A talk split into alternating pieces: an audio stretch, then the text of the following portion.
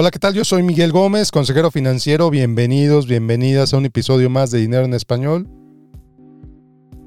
El día de hoy estoy muy contento, muy, muy contento, muy agradecido con todos ustedes porque este podcast llegó a 600 mil descargas.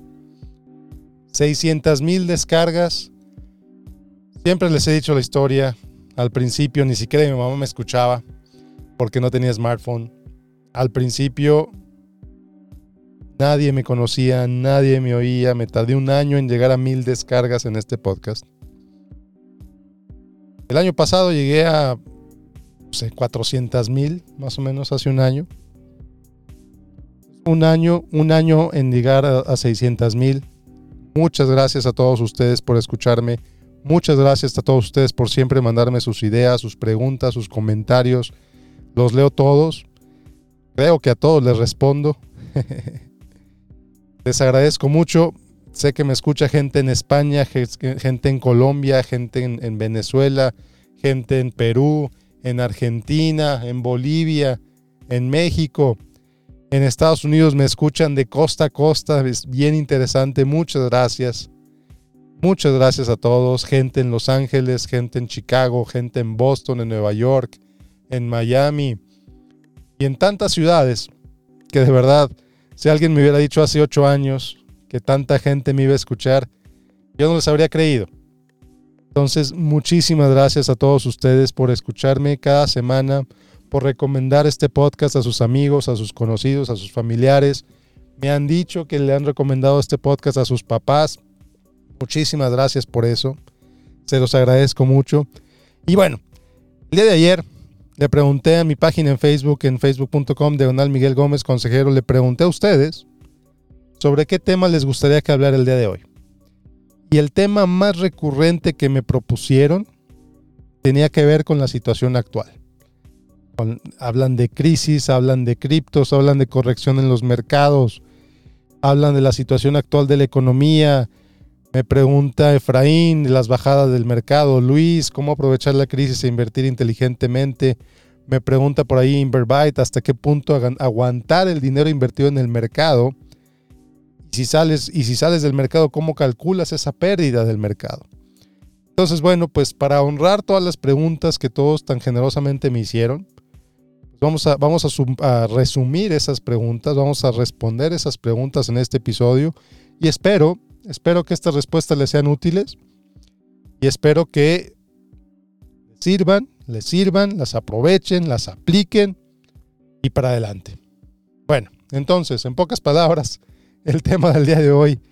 Hoy vamos a responder preguntas sobre la crisis, sobre la situación actual, sobre los mercados, sobre la inflación, sobre lo que viene.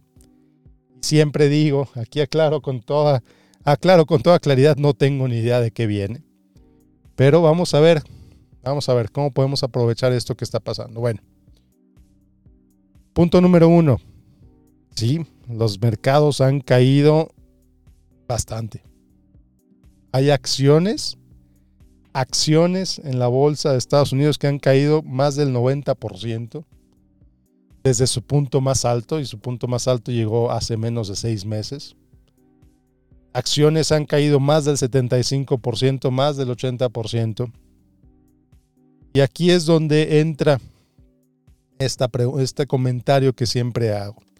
Las acciones individuales pueden ser como un boleto de lotería, que te puede ir súper bien o te puede ir súper mal en acciones individuales cuando compras acciones de empresas individuales. De cualquier empresa, ¿eh? Cualquier empresa puede subir y cualquier empresa puede bajar.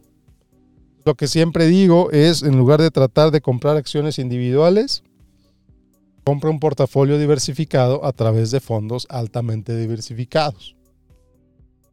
Eh, quien le puede llamar index funds, a quien le puede llamar factor funds, son ligeramente diferentes, pero en pocas palabras hacen lo mismo o muy similar.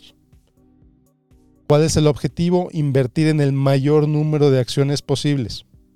Para, ¿qué es lo que logramos al invertir en el mayor número de acciones posibles? Diversificamos. ¿Qué es lo que logras al diversificar? Reducir tu riesgo. No estoy diciendo que diversificar sea una garantía de que te va a ir bien. No. Estoy diciendo que lo que tiene que pasar para que un portafolio diversificado caiga el 80% es muy diferente a lo que tiene que pasar para que la acción de una empresa caiga 80%. Así de sencillo. Entonces, bueno, si estás invertido en acciones individuales y estás viendo que tus acciones ya cayeron 80%, ¿qué puedes hacer? Si están en cuentas, en cuentas después de impuestos, puedes vender esas acciones y tomar esas pérdidas.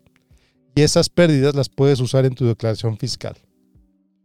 Y esto es lo mismo en México, es lo mismo en Estados Unidos. No conozco las reglas de otros países, pero me imagino, me imagino que las reglas en otros países son similares, que puedes tomar pérdidas y acreditarlas en tu declaración fiscal de 2022.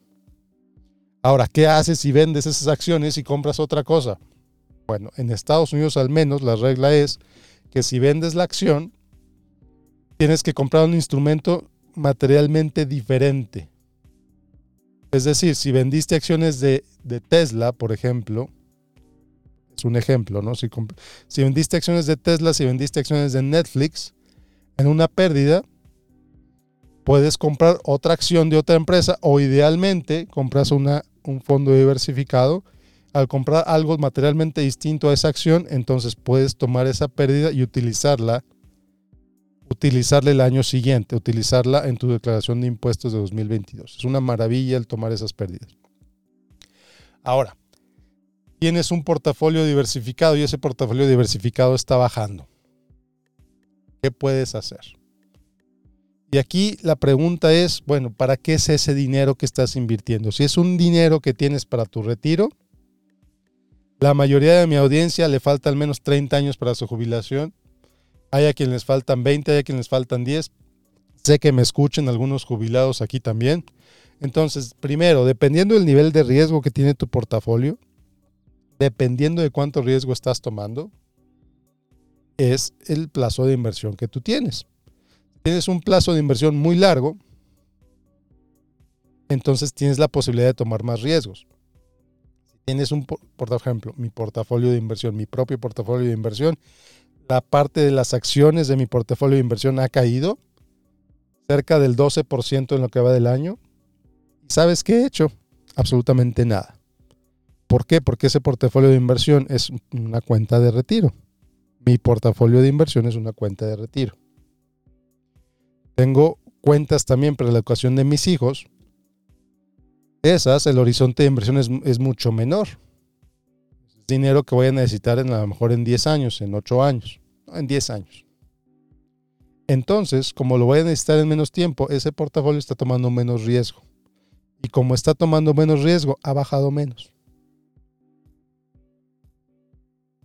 ¿Te fijas la diferencia? Un portafolio que toma más riesgo, muy posiblemente ha bajado más que un portafolio que toma menos riesgo. Entonces es bien importante definir cuánto riesgo necesitas tomar. Y si es una cuenta para el retiro, pues nada más asegúrate que está tu portafolio suficientemente diversificado. Está bien vender siempre y cuando compres algo suficientemente diversificado. Ahora, si ya estás diversificado, si tu portafolio ya está construido con los principios que te he mencionado en este podcast, con los principios que menciona Jack Bogle, con los principios que mencionan pues, los otros expertos que he mencionado en este podcast, pues, entonces no necesitas hacer nada más que esperar cuando baje un poco más y, entonces ya rebalanceas. ¿Qué es rebalancear? Comprar más de lo que ha bajado. Pero, bien importante, te lo digo con toda claridad, cuando llegues al porcentaje de caídas que estás dispuesto a aceptar. En mi caso, mi portafolio puede bajar 20%. Si si no baja 20%, no compro más. Pero en el momento que baje 20%, entonces voy a comprar más acciones. ¿Por qué? ¿Por qué voy a comprar acciones están bajando? ¿Estoy loco? No. Estoy comprando barato. En mi caso, en mi caso particular, ese porcentaje es 20%. Habrá gente que se espere a que bajen 15% habrá gente que se espera que bajen 25% para comprar más. Pero esto es lo importante. Eso se llama rebalancear y eso es una estrategia. Esa es una estrategia de comprar barato. Que nadie me garantiza que no va a seguir bajando. Por supuesto que no. No hay forma de saber si va a bajar más allá del 20%. Lo único que estoy diciendo es que mi threshold, mi porcentaje de tolerancia para comprar más es 20%. Una vez que mi portafolio de acciones baje 20%, entonces voy a comprar más acciones. Voy a comprar más de mi segmento de acciones en mi portafolio. En mi cuenta de retiro. Ya, así de sencillo. No me preocupan las no me preocupan, no me preocupan las noticias, no me preocupa la crisis, no me preocupa porque pues tienes otros recursos, o al menos yo tengo otros recursos para afrontar esa situación. Y en tu caso, y en mi caso también, esos recursos pueden ser algo tan sencillo como tu trabajo. Tu seguridad laboral, por ejemplo, es un recurso. Tu creatividad es un recurso. Tu habilidad de generar dinero es un recurso. Y aquí habrá quien me diga, oye Miguel, pero yo no tengo ni idea de cómo ganar dinero. Y aquí yo te diré, bueno, si estás escuchando esto, es posible que no, no te has visto forzado, no te has visto forzada a generar dinero. Porque cuando tu familia está en crisis, cuando ves que tú estás en una verdadera crisis financiera, personal, independientemente de lo que esté pasando en el país, pero si tú estás en una crisis financiera personal, vas a hacer lo necesario para ganar más dinero. Así sea lavar los carros de tus vecinos. Así sea pasear perros. Así sea entregar comida de Uber Eats. Si en verdad estás en una crisis financiera y tienes la capacidad de oír este podcast, porque quiere decir que tienes acceso a herramientas tecnológicas, tú puedes usar tu creatividad para generar ingresos y soportar a tu familia. Lo sabrán los que me escuchan en Argentina. Argentina lleva décadas en crisis tras crisis tras crisis y aún así sus ciudadanos salen adelante. No sé cómo, la verdad no sé cómo. Los felicito, los admiro. Pero entonces, si estás en una verdadera situación de crisis, vas a encontrar la manera de generar dinero. Que no va a ser bonito, que no va a ser glamoroso. Lavar carros de los vecinos no es glamoroso. Pero si es lo que tienes que hacer, lo vas a hacer. Si es, si es vender dulces en la calle.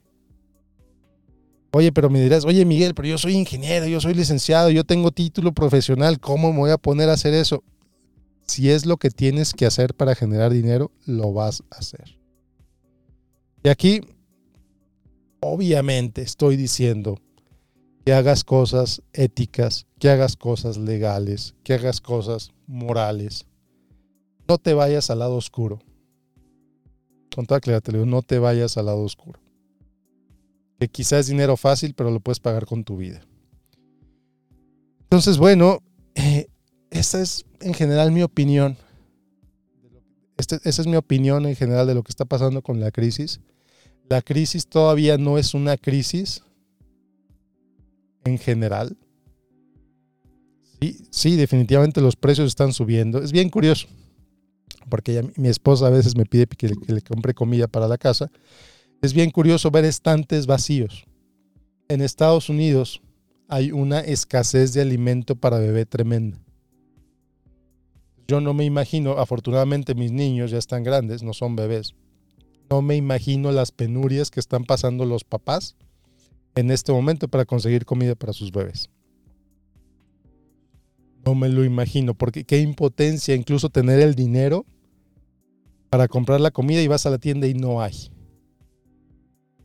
Eso es una situación de impotencia. Entonces, a lo que iba también es que fui a la tienda. Mi esposa, en la casa comemos muchos huevos. Todos los días desayunamos huevos. A mí me encanta comer huevo, es muy nutritivo, etcétera, etcétera, etcétera. Es fácil de preparar, lo que tú quieras. Yo me como cuatro o cinco huevos cada desayuno. Entonces compramos una caja de 60 huevos. La caja de 60 huevos normalmente está a 7 dólares. 7 dólares con 50 centavos. El año pasado eso costaba. Compré, huevos la semana pasada en 15 dólares la misma caja. Al doble de lo que costaba hace 6 meses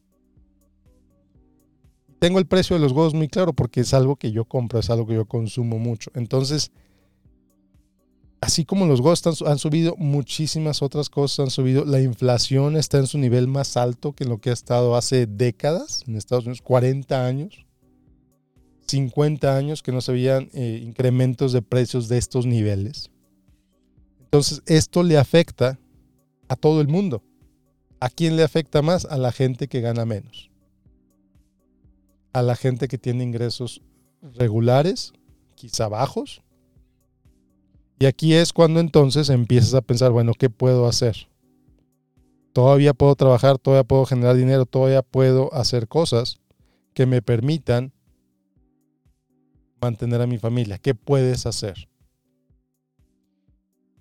La inflación va a bajar eventualmente, eso esperamos. Eh, mucho de esta inflación tiene que ver con la impresión ridícula de dinero que, que hubo los últimos dos años.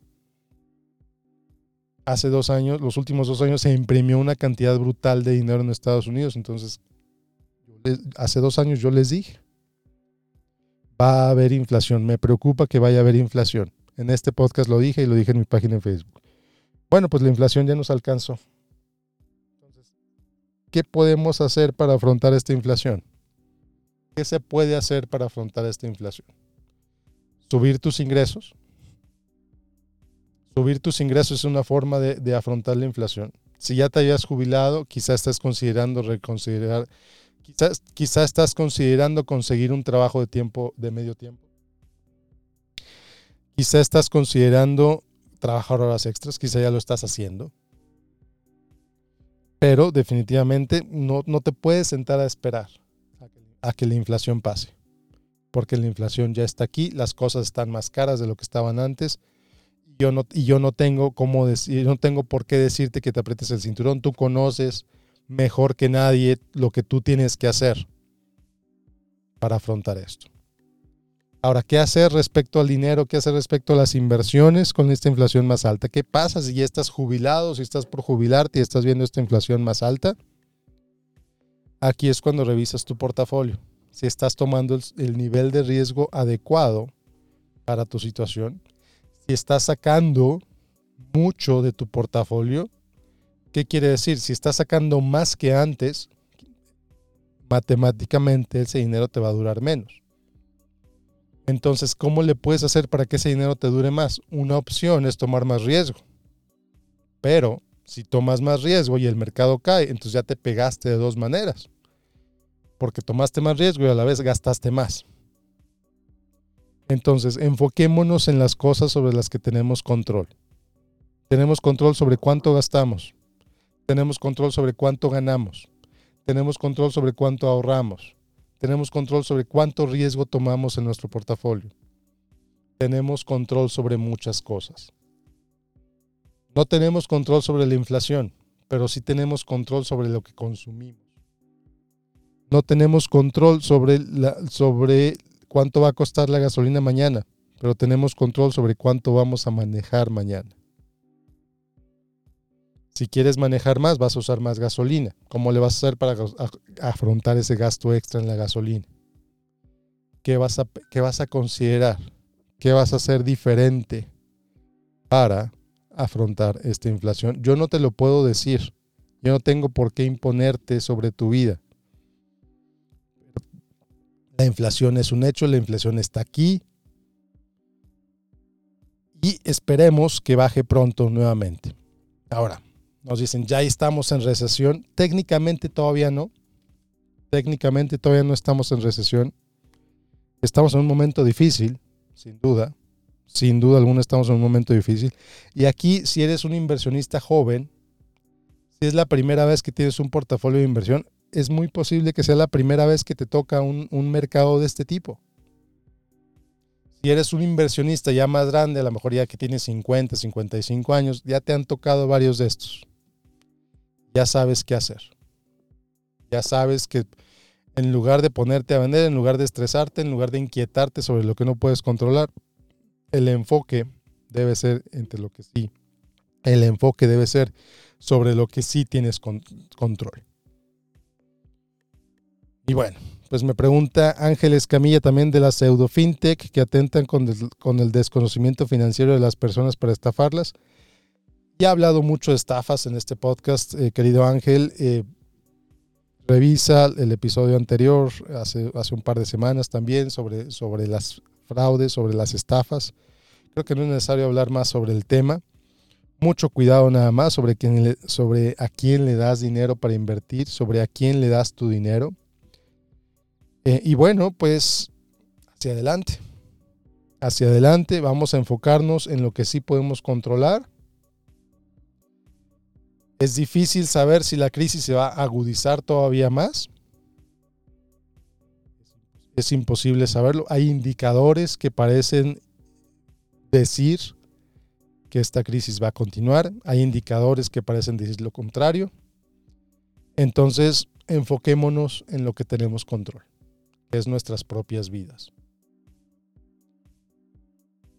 La economía, los mercados, las empresas tienden a ir mejor en el futuro. Entonces soy muy optimista sobre los próximos 20 años. Soy muy optimista sobre lo que viene para la humanidad en este momento, en este momento, hoy 2022, sin duda alguna, hay situaciones difíciles, hay una guerra, hay una guerra en, Rusia y en, Ucrania, pero hay muchos conflictos en todo el mundo, hay crisis alimentarias en algunas regiones. Entonces sí, hay, hay temas que estresan, hay temas que inquietan, hay temas que incluso asustan a algunos en el corto plazo. Yo, el largo plazo, soy muy optimista respecto al largo plazo. Pero respecto al corto plazo, pues hay que hacer lo que nos toca. Hay que hacer lo que nos toca, enfocarnos sobre lo que tenemos control. Como siempre, si tienes alguna pregunta, mándamela. Mándamela a través de facebook.com, diagonal Miguel Gómez Consejero. Mándamela a través de mi página en www.miguel-gómez.net. Y pues nos vemos la próxima. Que tengas un excelente, excelente día. Otra vez, muchísimas gracias por las 600 mil descargas. Si te gusta este podcast, recomiéndalo. Si te gustó este episodio, compártelo. Y nos vemos la próxima. Que tengas un excelente, excelente día.